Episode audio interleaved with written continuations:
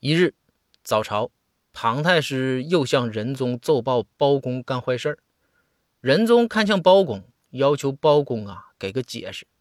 包公马上跪倒起奏：“皇上，先别说我，我呀说个有意思的事儿。”仁宗一听，桌子一拍，大声的说道：“包爱卿，那就赶紧吧，朕就爱听有意思的事儿。”包公就说：“启禀皇上，臣呐养了一条狗，昨日啊把臣收集的一些名画撕碎了，然后还都吃了。”仁宗就说：“哎呀！”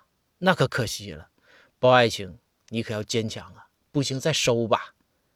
包公就回道：“谢皇上关心，臣呐没事儿，但是臣就是担心，您说这狗一肚子坏话，以后可怎么整啊？”